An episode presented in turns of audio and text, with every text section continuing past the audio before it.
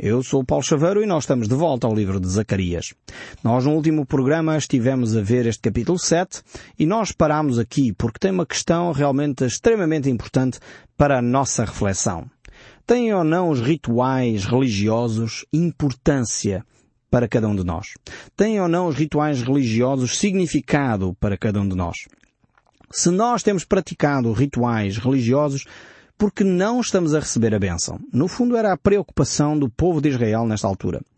O Deus eh, de Israel eh, estava atento ao coração do homem. E na realidade, o povo de Israel estava a viver rituais, a praticar cerimónias, onde o seu coração já não estava envolvido. Então Deus vai dar uma resposta uh, faseada em três aspectos. Ele diz se o coração é correto, a cerimónia é correta.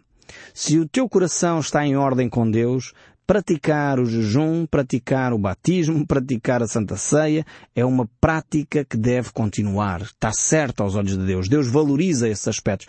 Agora, por outro lado, a mesma resposta Deus diz, se o teu coração está errado, está impuro, não está nem ligado àquilo que está a fazer, não entende o cerimonial envolvido nessa prática, então é errado praticar e envolver-te nessas cerimónias. Não tem valor algum esse cerimonial.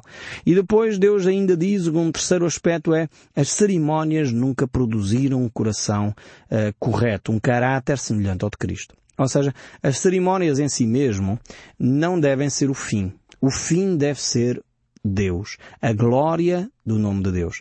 É por isso que Deus, eh, em Jesus Cristo, quando esteve entre nós, olhou para aqueles fariseus que eram homens extremamente religiosos, homens que praticavam o cerimonial todo até ao mais ínfimo pormenor, muito cuidadosos no seu cerimonial, Jesus dizia, vocês são hipócritas. Palavras fortes da parte de Jesus. É verdade que Jesus é, é, é a expressão do amor de Deus para cada um de nós, mas Jesus também é a expressão da verdade. E Jesus é aquele que muitas vezes nos confronta no, nosso comodismo, na nossa prática religiosa, onde muitas vezes nós não queremos ser incomodados nem confrontados. Mas Jesus é aquele que confronta. É aquele que muitas vezes nos incomoda, coloca a nossa vida em causa e nos faz pensar. Deus é um Deus que nos leva a pensar, que nos leva a avaliar as nossas atitudes. Agora, é verdade que Deus nunca chamou hipócritas àqueles que são seus servos, humildes, e que reconhecem as suas fragilidades e sabem pedir perdão. Porque Deus conhece o nosso coração. E nós encontramos agora aqui em Zacarias esta mesma reflexão onde Deus tem necessidade de relembrar o povo aquilo que é a base da fé, aquilo que é a base do relacionamento com Deus, que é os Dez Mandamentos, como base geral, mas no fundo aqueles Dez Mandamentos não é para serem citados, mais uma vez, como uma forma religiosa, em que eu cito os Dez Mandamentos sem perceber as implicações. Poderíamos dizer o mesmo em relação à oração do Pai Nosso.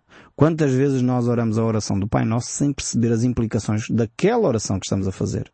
E necessitamos entender quando nós oramos a oração do Pai Nosso. Quando nós dizemos, Senhor, perdoa-me as minhas dívidas, ou perdoa-nos as nossas dívidas, como nós temos perdoado aos nossos devedores. Se nós entendêssemos tão somente esta frase, para não falar de todo o outro, de todo o restante da oração do Pai Nosso, mas só para ficar num aspecto muito concreto da frase que é perdoa as nossas dívidas assim como nós temos perdoado aos nossos devedores, eu creio que a nossa vida já seria muito diferente porque nós iríamos avaliar os nossos relacionamentos com o próximo.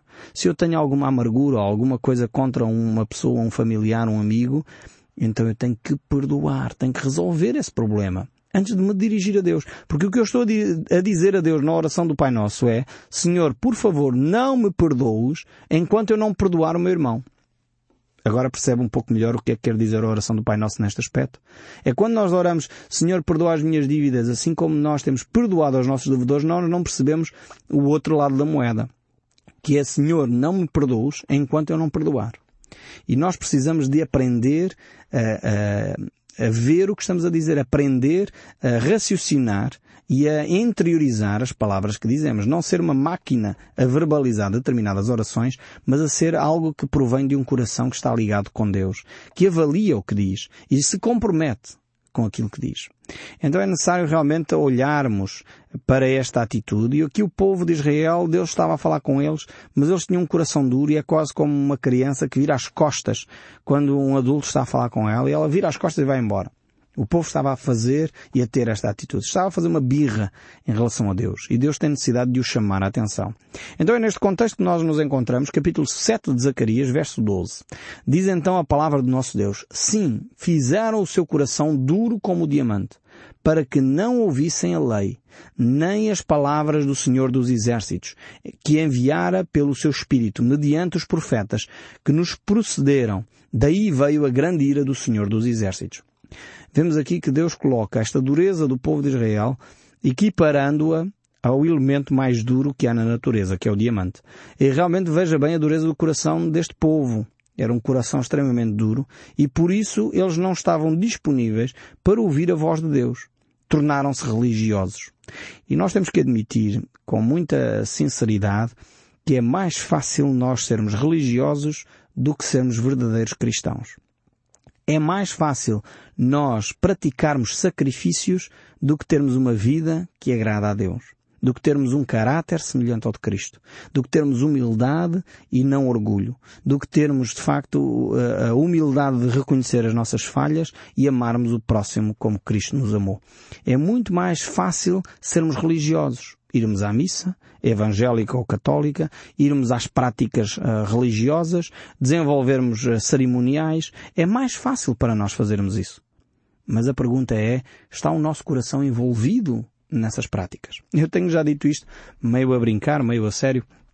Eu acho que se nós religiosos, nós cristãos, um dia decidíssemos que não íamos celebrar o Natal com compras, eu creio que uh, a economia iria exigir que se celebrasse o Natal na mesma.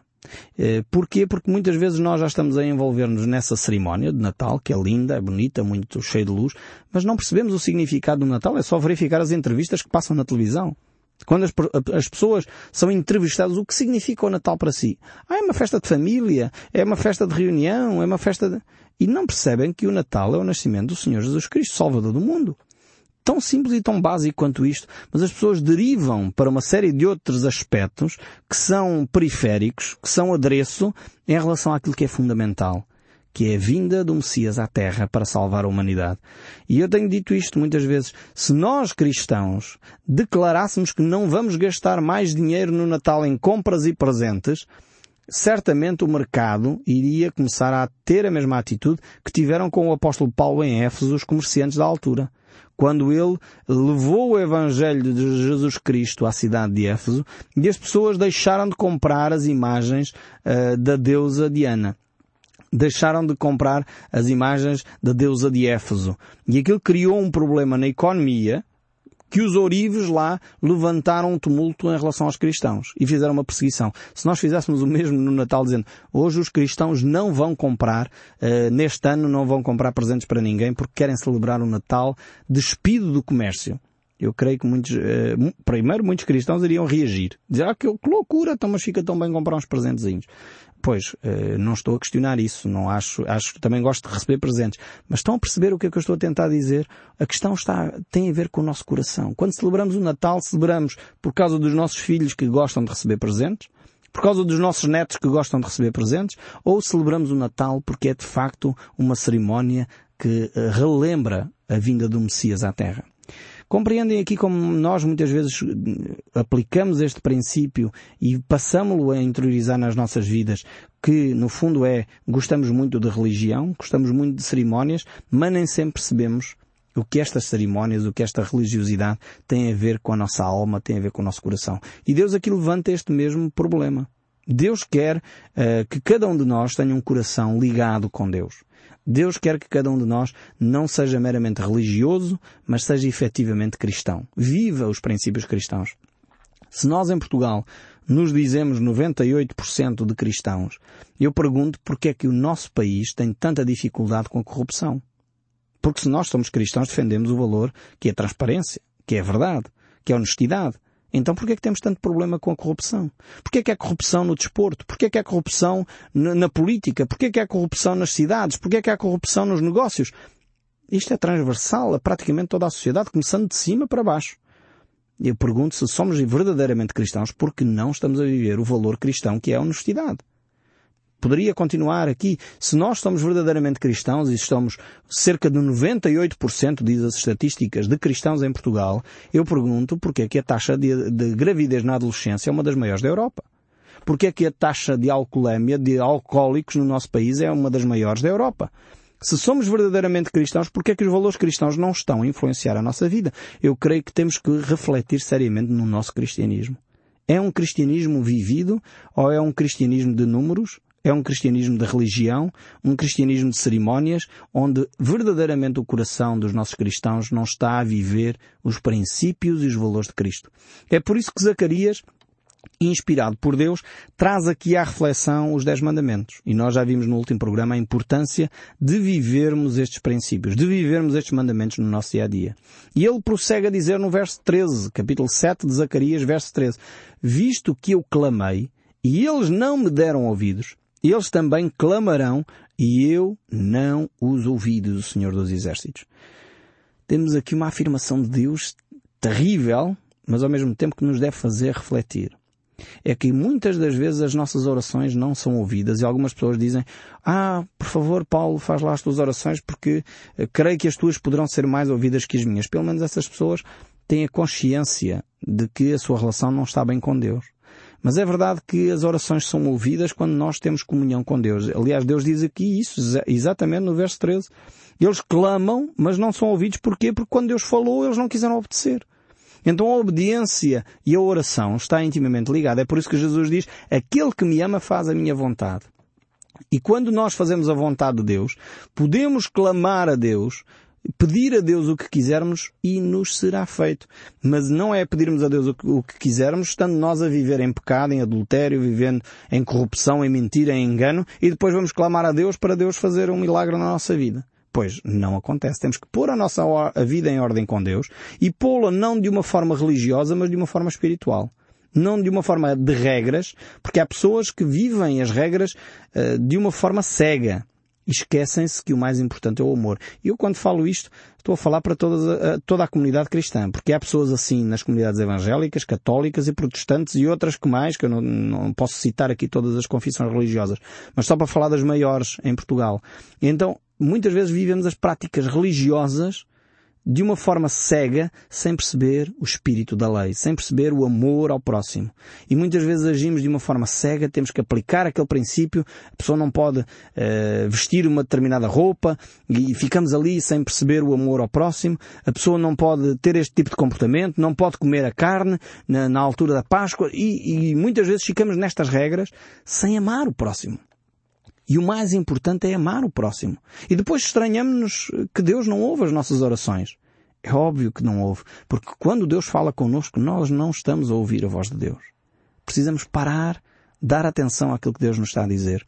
O verso 14 do capítulo 7 de Zacarias ainda diz, espalhei-os como um turbilhão por entre todas as nações que eles não conheceram e a terra foi assolada atrás deles, de sorte que ninguém passava por ela, nem voltava, porque da terra desejável fizeram uma desolação.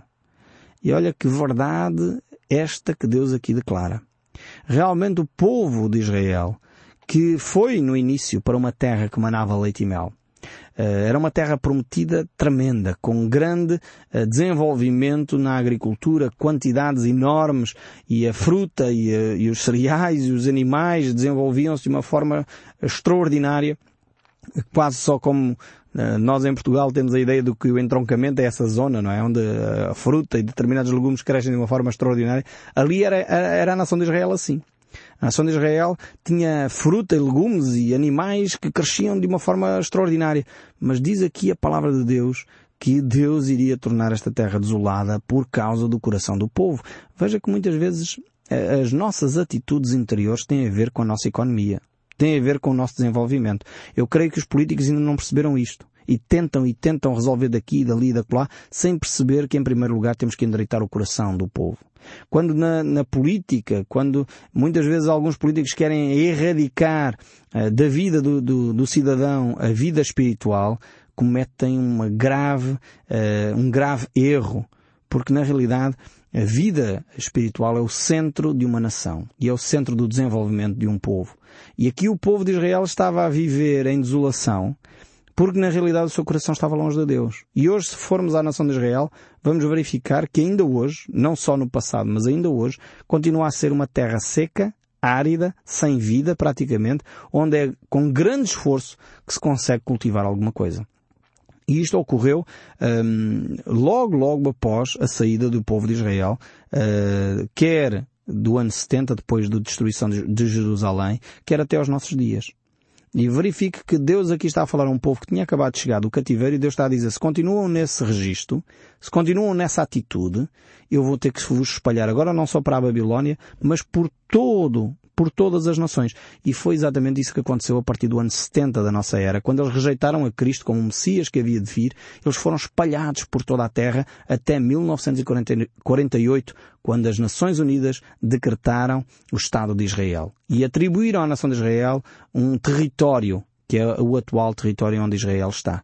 Durante praticamente dois mil anos, a nação de Israel andou espalhada pelo mundo, a viver isto que Deus diz aqui uh, na profecia de Zacarias. Tomemos bem atenção à palavra do nosso Deus. O nosso Deus não é o Pai Natal.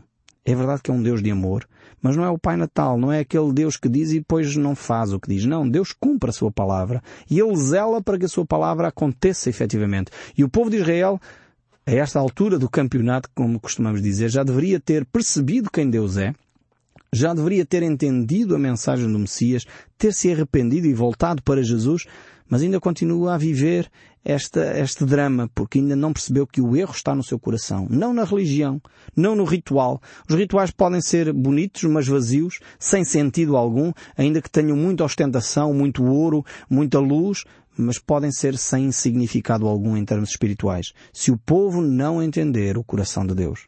Por isso a resposta de Deus tem três componentes nesta pergunta importante que é as cerimónias fazem sentido, os rituais fazem sentido, as nossas tradições fazem sentido.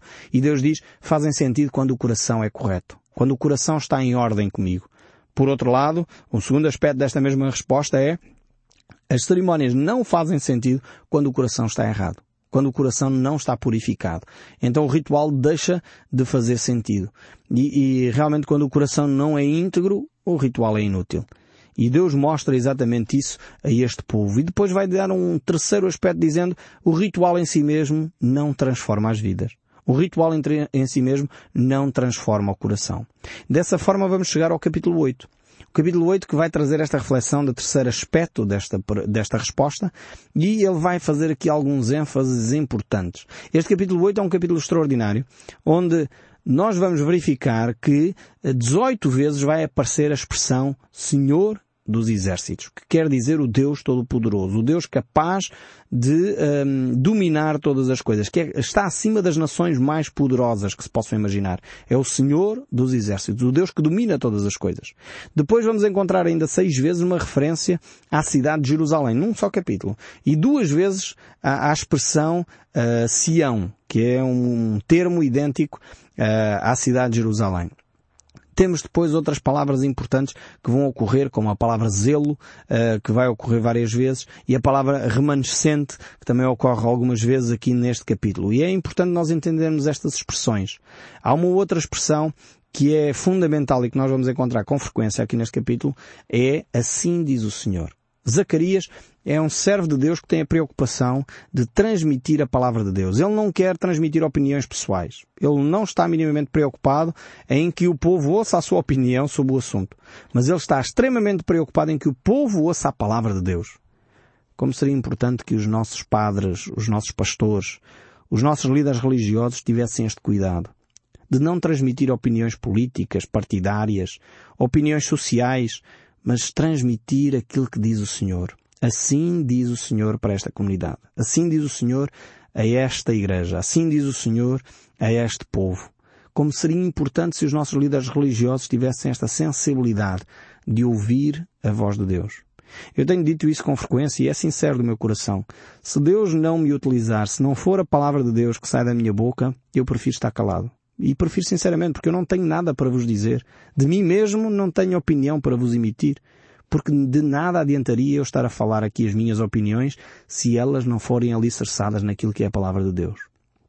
Zacarias tem esta mesma opinião, tem esta mesma postura, e ele vai dizer assim no capítulo 8, verso 1 do seu livro, Veio a mim a palavra do Senhor dos exércitos dizendo, Assim diz o Senhor dos exércitos, tenho grandes zelos de Sião e com grande indignação tenho zelo dela. A palavra zelo aqui também pode ser traduzida em algumas versões por ciúme. E ciúme aqui não é um ciúme doentio como alguns dos nossos ciúmes pela nossa namorada ou pelo nosso cônjuge. Não tem nada a ver com este tipo de ciúme. O ciúme aqui é um sinal de amor. Ciúme aqui é um sinal de que Deus quer uma relação exclusiva.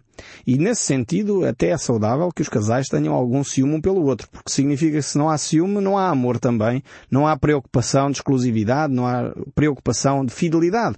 Então o ciúme, eh, quando em medida e quantidade saudável, é até saudável que haja. Porque se alguém não tem ciúme, pode significar que a pessoa simplesmente é indiferente. E a indiferença é terrível numa relação. Então Deus aqui diz que tem zelo, tem ciúme, está preocupado com o seu povo, quer partilhar uma relação de exclusividade e de amor, onde há partilha de afetos, há partilha de, de sentimentos, há partilha de emoções. E Deus quer fazer isso com o povo de Israel. Verso 3 diz, Assim diz o Senhor, voltarei para Sião e habitarei no meio de Jerusalém. Jerusalém chamar-se-á a cidade fiel e o monte do Senhor dos Exércitos, Monte Santo. Aqui claramente Deus faz uma relação, ou liga este versículo com aquilo que vai ocorrer num futuro. Uh, claramente a cidade de Jerusalém não é hoje uma cidade fiel nem verdadeira. É uma cidade como qualquer outra, uma cidade como Londres, como Lisboa, como Porto, onde há pessoas fiéis e há pessoas infiéis. E claramente Deus aqui quando identifica Jerusalém como uma cidade fiel, claramente Deus está a projetar esta profecia para o tempo em que Cristo Jesus estabelecerá o seu reino sobre a cidade de Jerusalém, onde este monte será efetivamente um monte santo, porque Deus, o próprio Senhor, descerá sobre ele e o tornará santo. Eu espero sinceramente que o som deste livro continue a falar consigo, mesmo depois de desligar o seu rádio. Que Deus o abençoe ricamente e até ao próximo programa.